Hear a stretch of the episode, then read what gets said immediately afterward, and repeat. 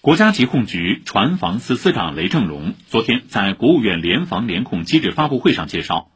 当前全国疫情仍然呈现点多面广特点，但与八月相比，每天新增感染者数大幅下降，疫情波及范围不断缩小。早发现、草诸治、防外溢，坚决守住不发生规模性疫情的底线，防止简单化、一刀切和成长加码等现象。专家研判认为，随着国庆假期临近，我国发生多地聚集性疫情风险依然存在。相关负责人再次强调，国庆假期尽量在本地过节。有网友担心，国庆假期期间的常态化核酸检测点是否会正常开放？国家卫健委医政医管局副局长李大川回应：